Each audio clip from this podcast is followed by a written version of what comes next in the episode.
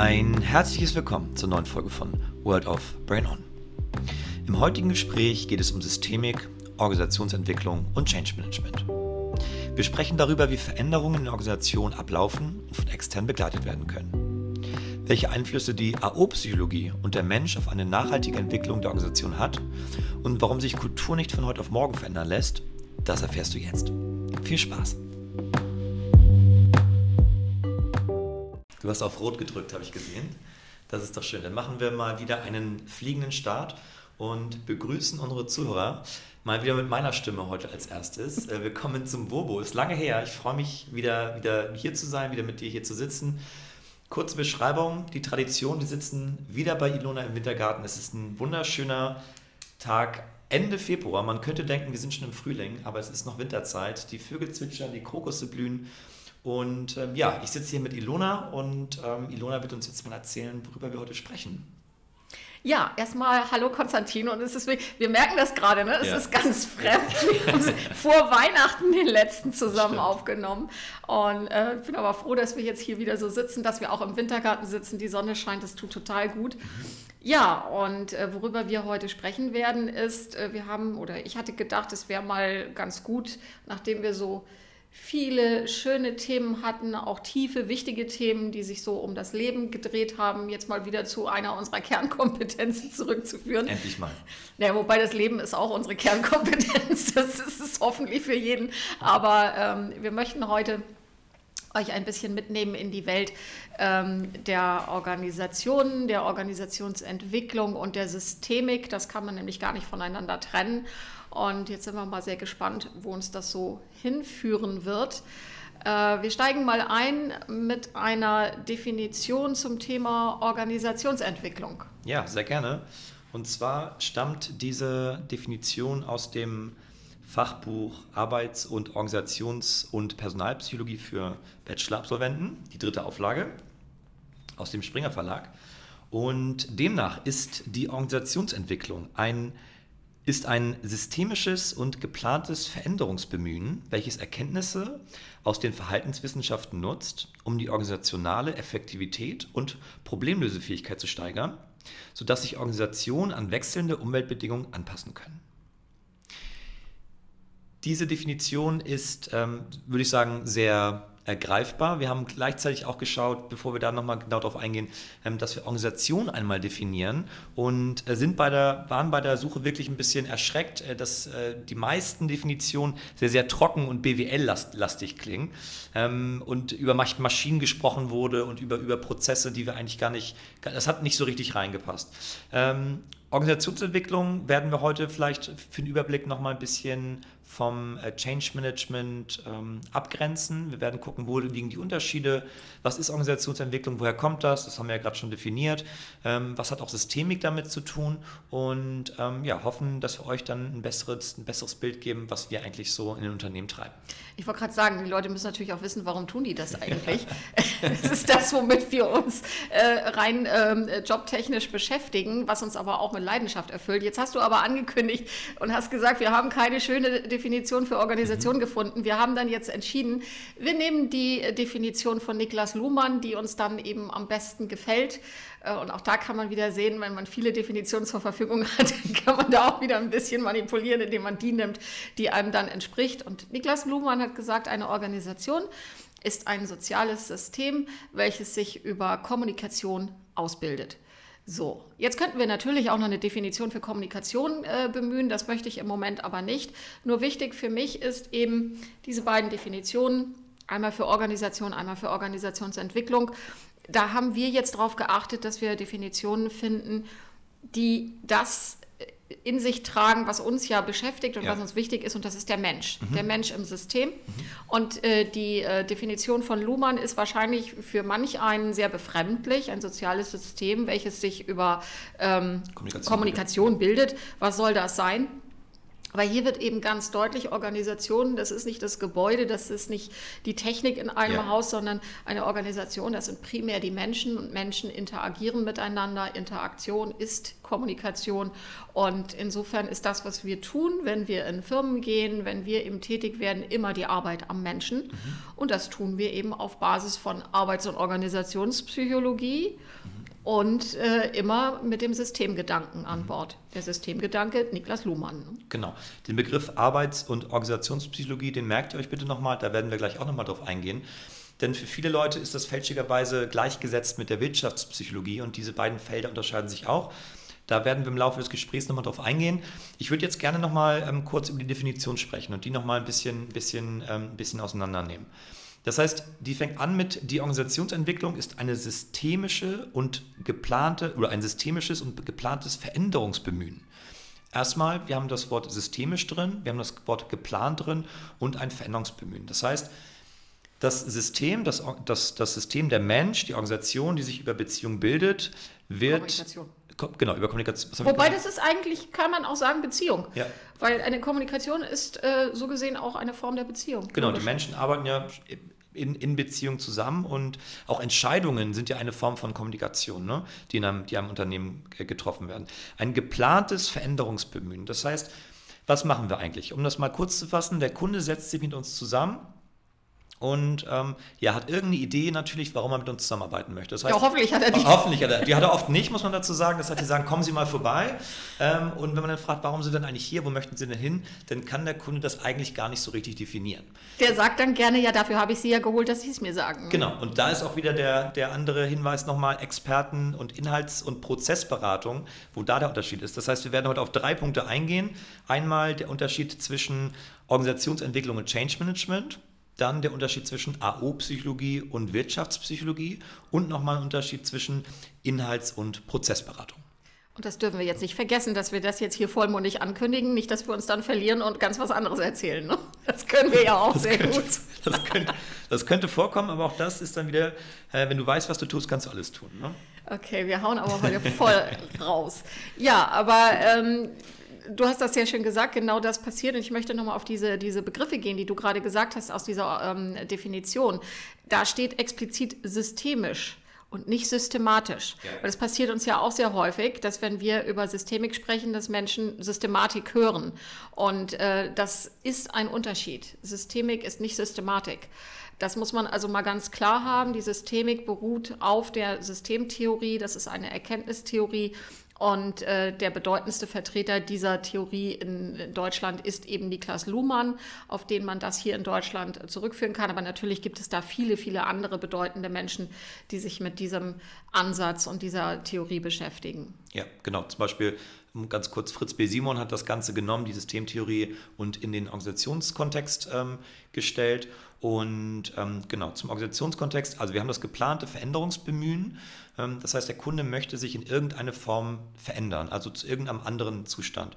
Und unser Job, Job wäre jetzt, ähm, erstmal zu fragen, natürlich, okay, wo stehen wir? Also erstmal einen Ist-Zustand ähm, zu ermitteln, um dann zu sagen, gemeinsam zu definieren, wo möchten Sie denn eigentlich hin?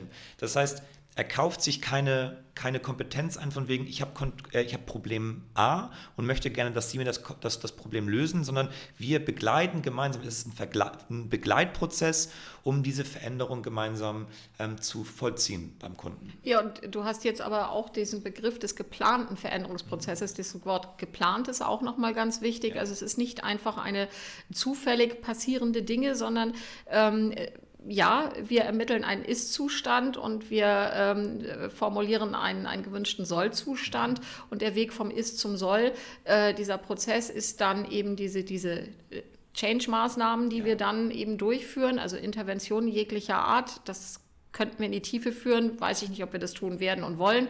Aber das ist das Geplante daran. Also das, was wir tun, ist, dass wir quasi einen Prozess initiieren, gestalten und das heißt eben auch ihn zu planen. Nur das fängt ja schon viel früher an.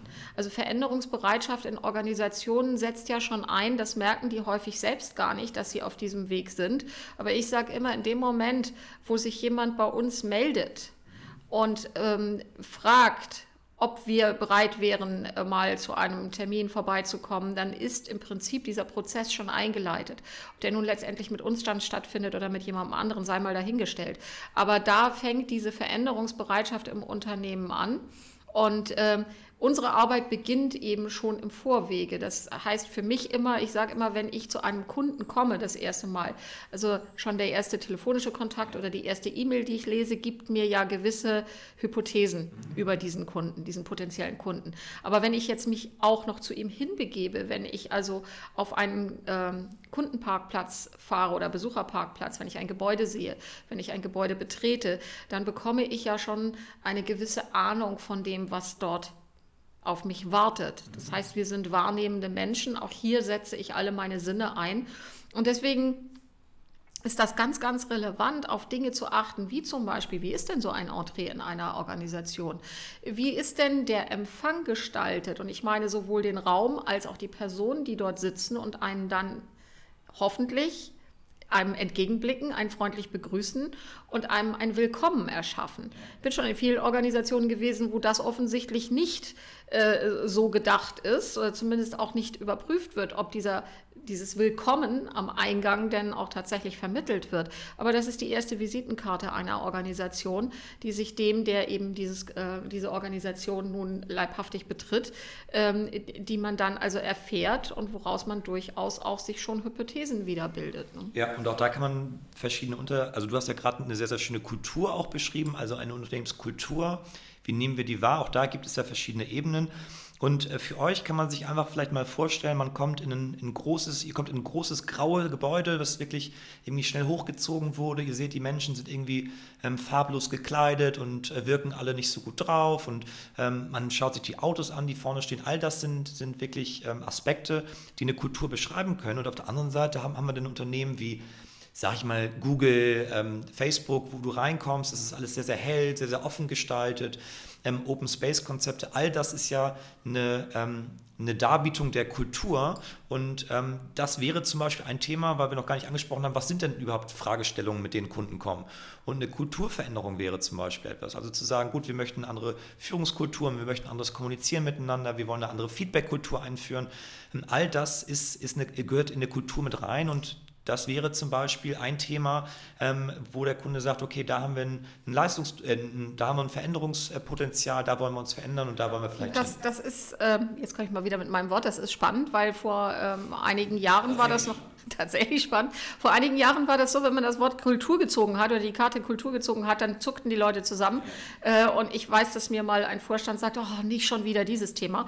Äh, das hat sich radikal verändert, weil, äh, und ich denke, das hat auch durchaus mit Simon Sinek und It Starts with Why zu tun, weil das ist einfach eine Frage der Kultur.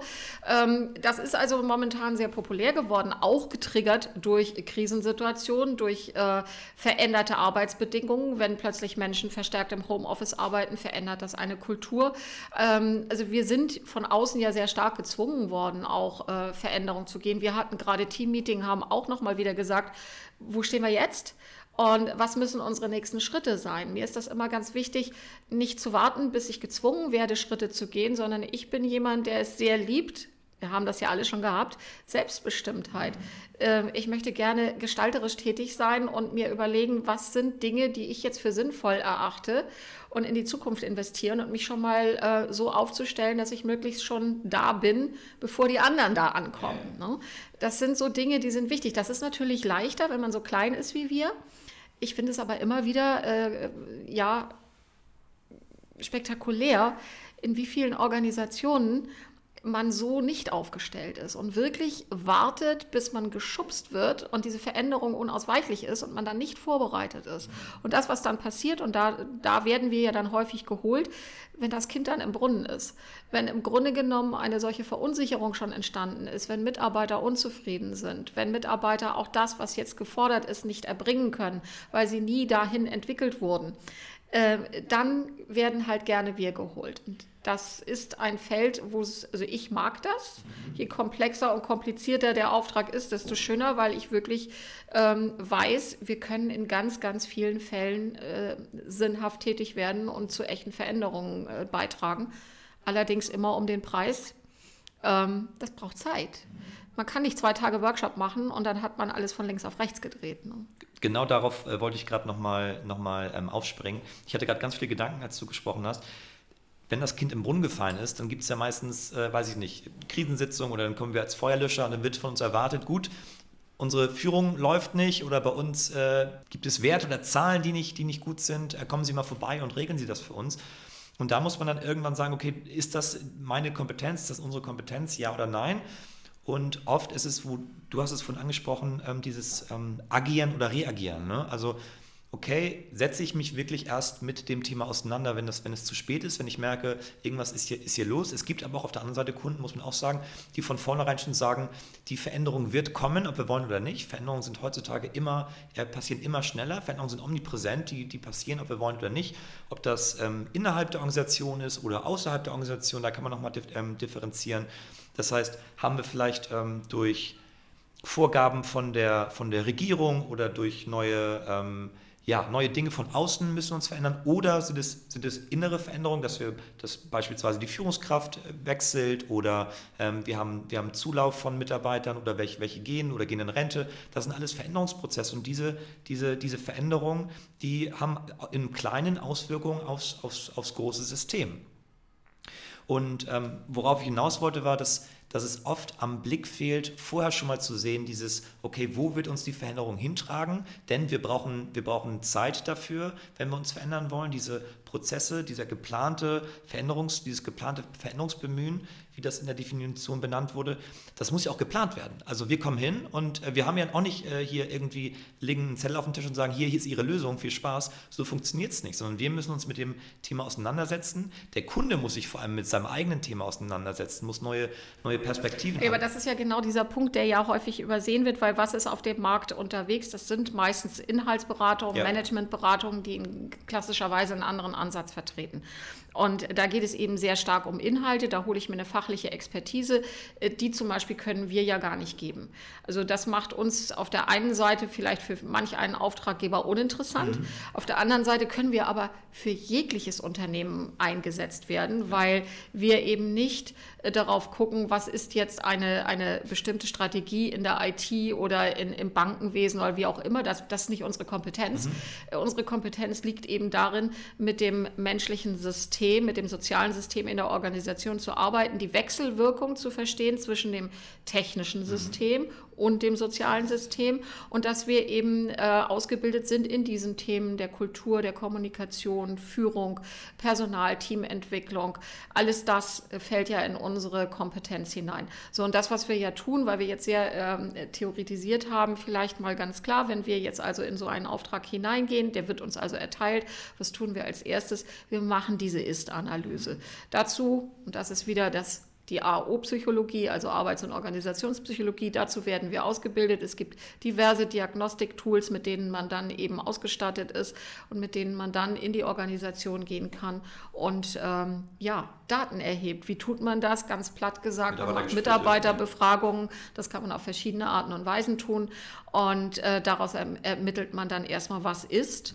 Ähm, für mich ist immer das Relevante, bevor ich überhaupt irgendwas tue, frage ich an meine Auftrag immer, äh, Auftraggeber immer vorweg, okay, wenn wir jetzt hier bei Ihnen tätig gewesen sind und das wird für Sie erfolgreich gewesen sein, was wird denn dann anders sein? Und, und, und, und wie oft bekommst du da eine Antwort? Da bekomme ich nie eine Antwort. Das ist dann erstmal äh, stummes Schweigen, weil erstmal muss man diese Frage, das ist eine systemische Frage, die muss man dann erstmal verstehen. Da müssen die Leute ein bisschen nachhängen, was hat die mich jetzt eigentlich gefragt? Und dann sind sie meistens etwas schockiert, weil sie merken, okay, die hat mir eine Frage gestellt, auf die müsste ich jetzt eine Antwort wissen und ich weiß keine.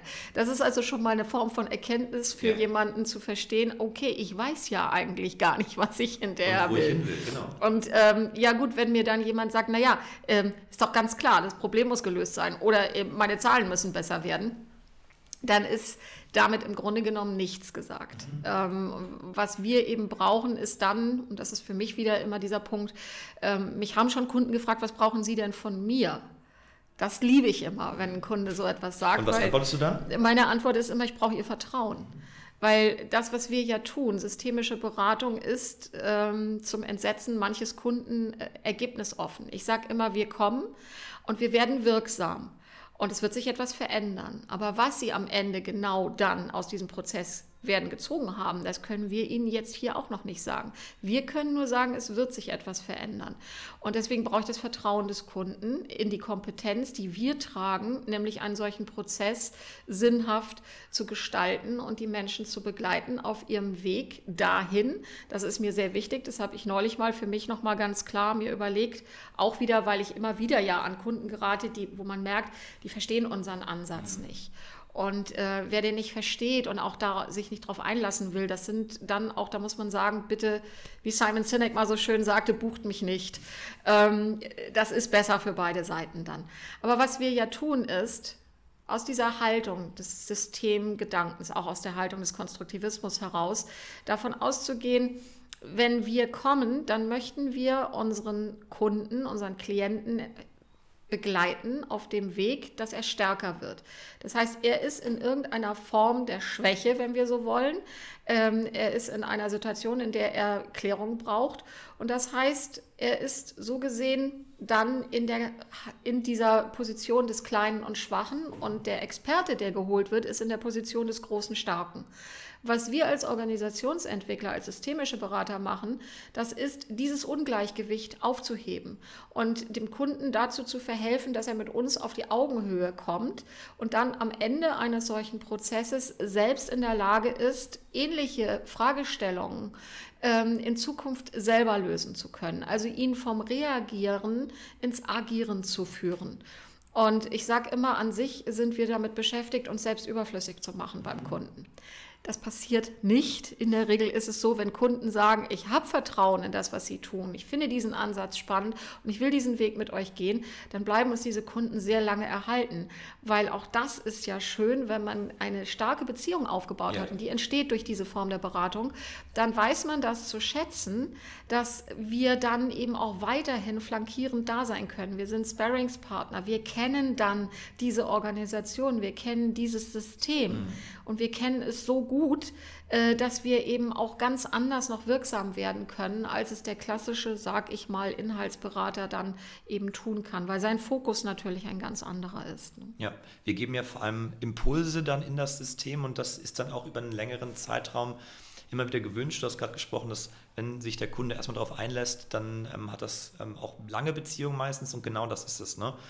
Dass man man begleitet den Kunden und der Kunde gewöhnt sich natürlich auch irgendwann daran, ähm, ich sage mal, begleitet zu werden. Und da muss man natürlich schauen, gut, dass er das auch alleine schafft. Aber es, es gilt, diese Problemlösekompetenz zu erweitern, dass, dass ähm, der, der Kunde oder das Unternehmen merkt, okay, wie können wir uns weiterentwickeln. Diese geplanten Schritte, die wir gemeinsam mit ihm, mit ihm machen, die werden, wer jetzt äh, sich mit so ein bisschen Agilität auskennt oder Scrum, die werden ähm, iterativ gemacht. Das heißt, wir schauen natürlich auch immer wieder, wir, wir haben einen Planungsprozess, okay, wir möchten gerne folgende Maßnahmen, Intervention, was, was auch immer machen und müssen dann nach, je, nach jedem Mal wieder, wieder rekapitulieren, okay, hat das, hat das gut funktioniert, wie müssen wir das vielleicht anpassen? Und genau das muss, muss der Kunde natürlich auch selber machen. Ne? Also es gibt, wie früher wurde geplant, okay, ähm, wir verändern etwas, dann, oder wir, wir freezen etwas auf, wir tauen etwas aus. Levin. Genau, Levin. Wir, wir tauen etwas auf, ähm, eine Struktur, dann verändern wir die, freezen die wieder zusammen und dann ist alles, äh, alles toll. So funktioniert das leider nicht mehr. Ne? Das heißt, die, die, die, die Veränderung, die passiert weiter, auch wenn wir theoretisch nicht mehr da sind. Und von daher ist es natürlich ein Ansatz, wo wir sagen, wir möchten langfristige Beziehungen mit unseren Kunden haben. Aber das, äh, ich finde es gerade so schön, weil wir haben einen äh, Kunden, mit dem wir jetzt schon einige Jahre arbeiten, wo man das sehr, sehr schön äh, sehen kann, wie ähm, der Kunde fängt dann an, irgendwann, das ist vielleicht erstmal der Punkt, eine, ein Bewusstsein dafür zu entwickeln, dass er vielleicht einen Veränderungsbedarf hat, was vorher eben eher nicht der Fall ja. war. Außerdem stellen Kunden dann plötzlich selber andere Fragen. Wer andere Fragen stellt, der bekommt automatisch andere Antworten. Ähm, und es ist so schön zu sehen, wir merken das ja in unseren Workshops, wenn wir mit Kunden äh, schon häufiger gearbeitet haben. Am Anfang ist es immer sehr wichtig, eine Basis zu legen. Also wir müssen sehr viel hineingeben an einem Vorwissen zu all unseren Themen, die wir schon gesagt haben, ob das jetzt äh, Kommunikation ist, ob das Führung ist, ob das Kultur ist. Da müssen wir erstmal dafür sorgen, dass äh, das soziale System da gelevelt wird, dass da eine Basis vorhanden ist. Und wir haben dann schon häufig jetzt die Erfahrung gemacht, wenn Leute dann mit uns diesen Weg über eine gewisse Zeit gegangen sind, dann müssen wir in unseren Workshops gar nicht mehr viel Theorie reingeben, sondern wir geben auch für einen Workshop im Grunde genommen das Gerüst vor. Wir geben bestimmte Übungen, Aufgaben vor und es wird gar nicht mehr diskutiert, wie das am Anfang gerne mal ist, was soll denn das und so weiter, sondern die sind dann an dem Punkt, dass sie das selbstverständlich nehmen und genau wissen, was sie zu tun haben und wie sie das für sich nutzen können. Und das ist immer das, wo ich sage, das ist der Erfolg.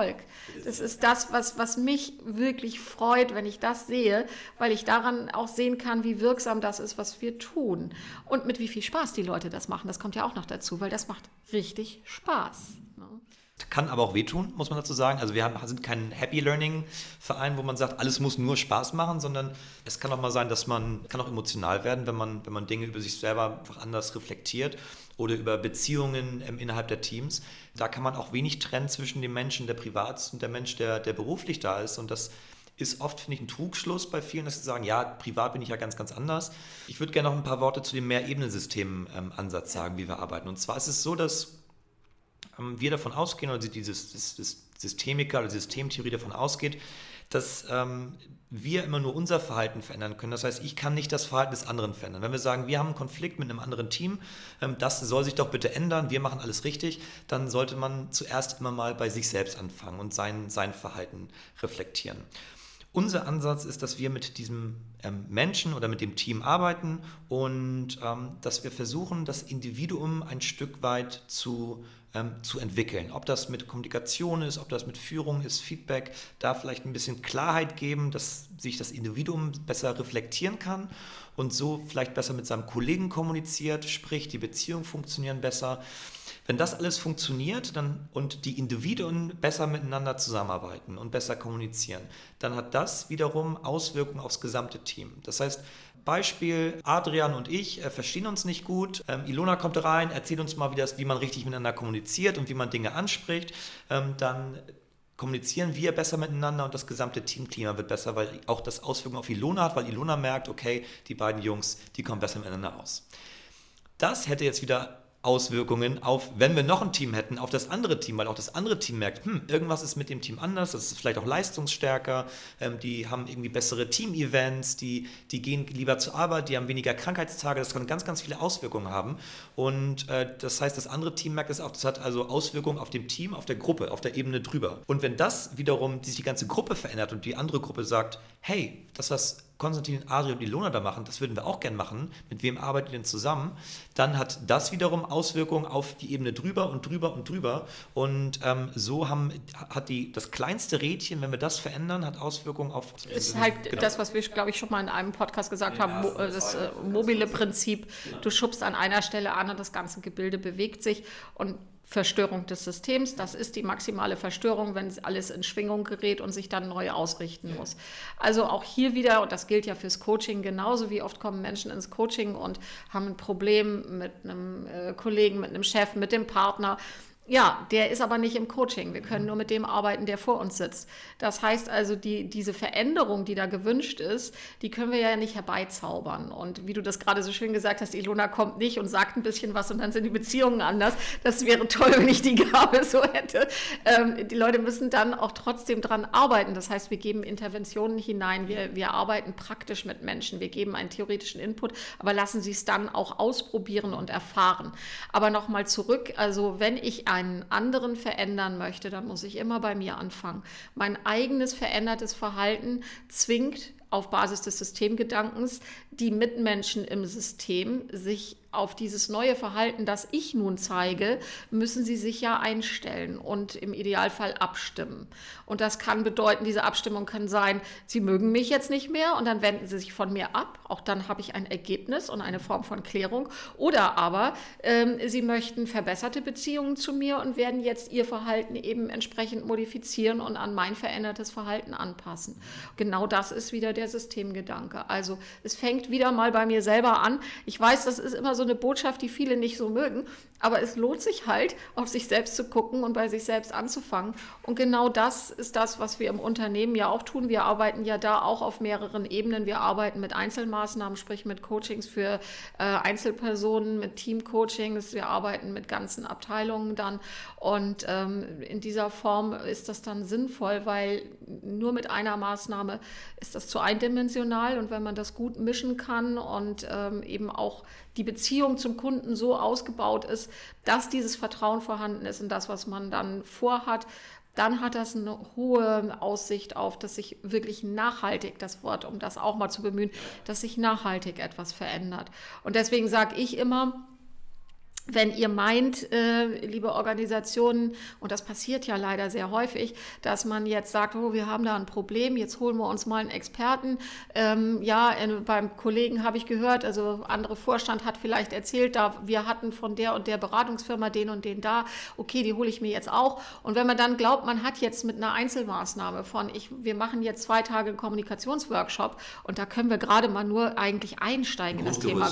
Da, da ist noch nicht wirklich ähm, Essentielles gesagt und passiert in zwei Tagen. Aber wenn ich jetzt zwei Tage so einen Workshop mache und dann glaube, jetzt habe ich was bewegt, das stimmt nicht. Ich habe wirklich nur gerade einen kleinen Schubser gemacht. Und ich sage zu sowas immer, es sind leider häufig auch so Alibi-Veranstaltungen.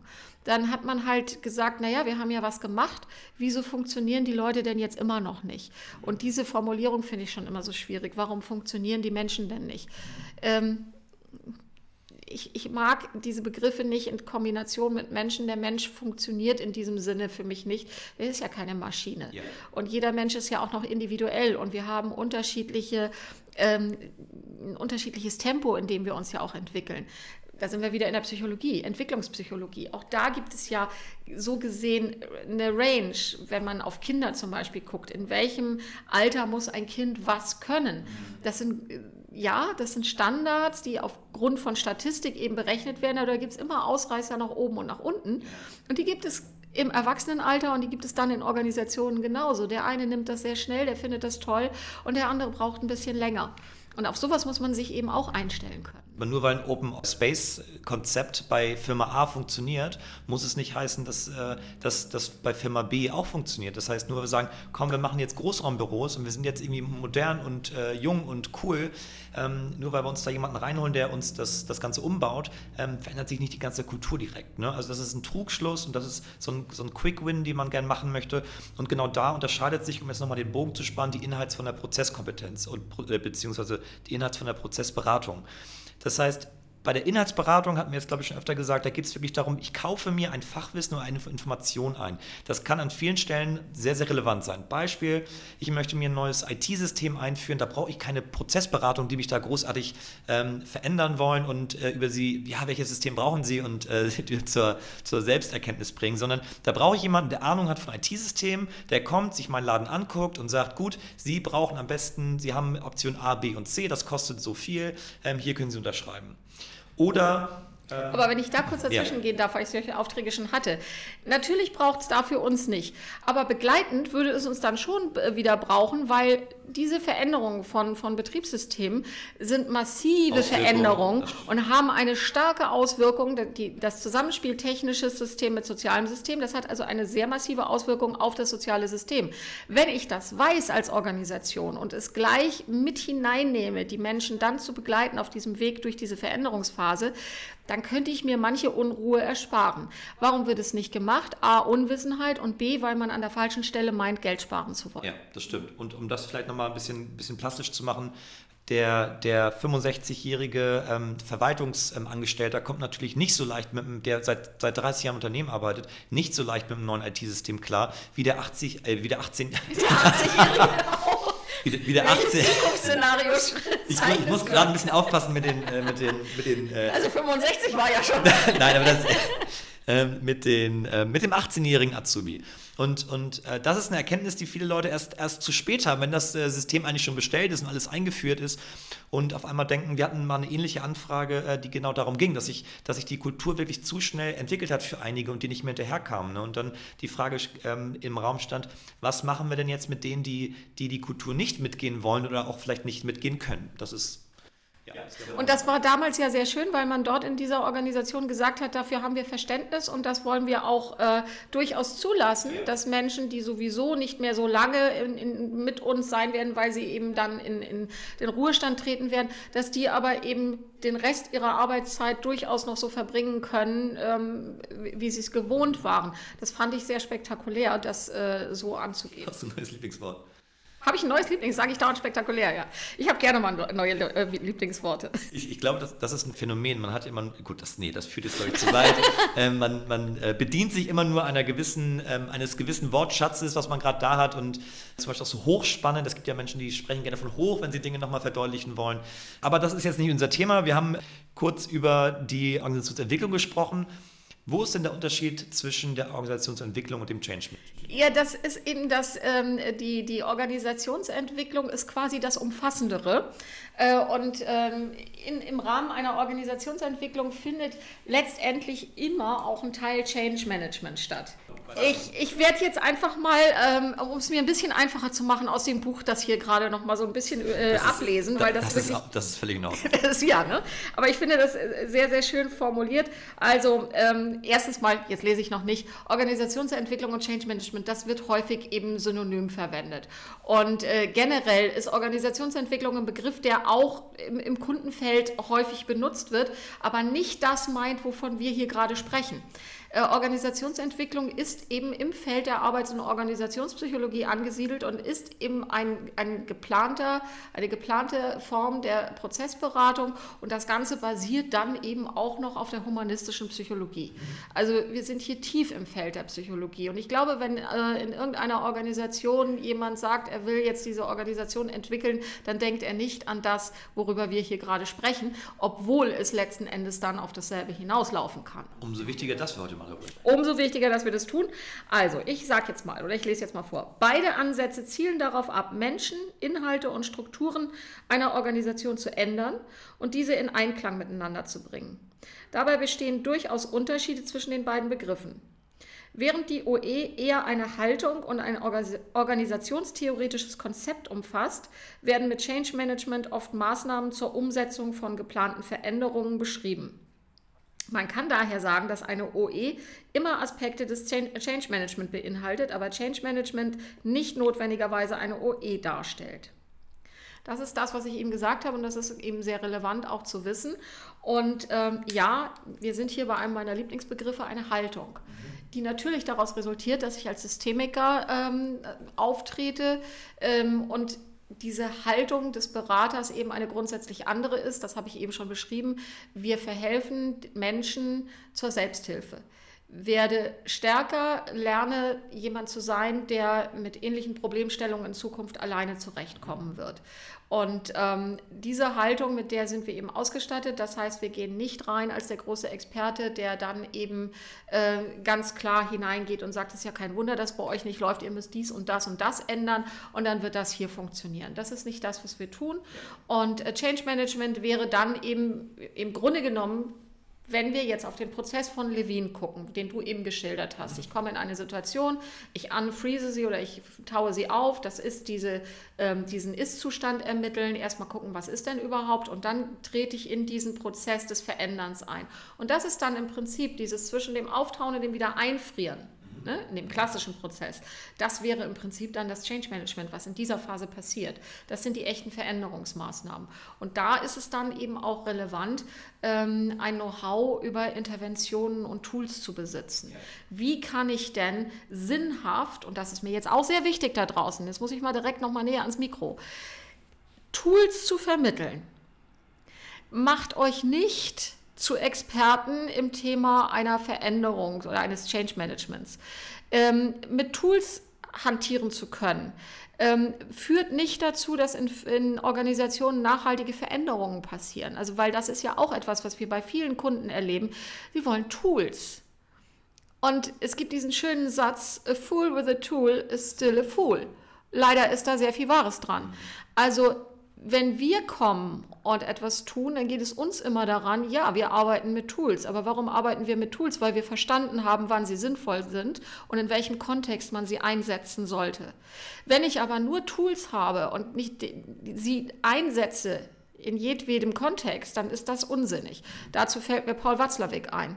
Wer nur einen Hammer hat, der muss überall nach Nägeln suchen. Das ist genau diese Geschichte. Und deswegen wäre es mir so wichtig, mal ein bisschen wegzukommen von diesen Tools und sich mehr in die Tiefe eben mit Kontexten zu beschäftigen. Mir ist vollkommen klar, dass in einem Organisationskontext Führungskräfte ähm, wahrscheinlich nicht die Zeit dafür haben. Nur wenn es um nachhaltige Veränderungen gehen soll, wenn es zum Beispiel um das Thema des eigenen Whys geht, dann bleibt mir ja gar nichts anderes übrig. Da muss ich mich mal in die Tiefe damit beschäftigen. Und äh, das kann ich auch nicht jetzt mal schnell über ein Tool abhandeln. Ne?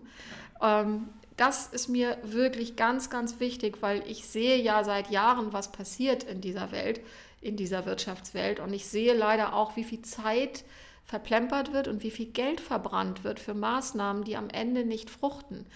Äh, auch da würde ich sagen, falls uns hier, und ich denke, da hören uns ja durchaus Leute zu, die in Organisationen etwas zu sagen haben, warum braucht ihr denn immer wieder neue Berater? Wenn es nachhaltig wäre, müsstet ihr die ja gar nicht haben. Aber sie geben sich die Klinke in die Hand bei einigen Organisationen oder bei vielen Organisationen. Und ähm, das ist schade, weil man könnte durchaus anders an Dinge herangehen. Absolut. Und auch da der Nachhaltigkeitsgedanke nochmal. Ein Trainer kommt, hat seine Tools, äh, nutzt die, das ist äh, super, ist ein Quick Win und ähm, danach ähm, genau, verändert sich die, die, die Sache gar nicht ähm, ich habe gerade den Faden verloren.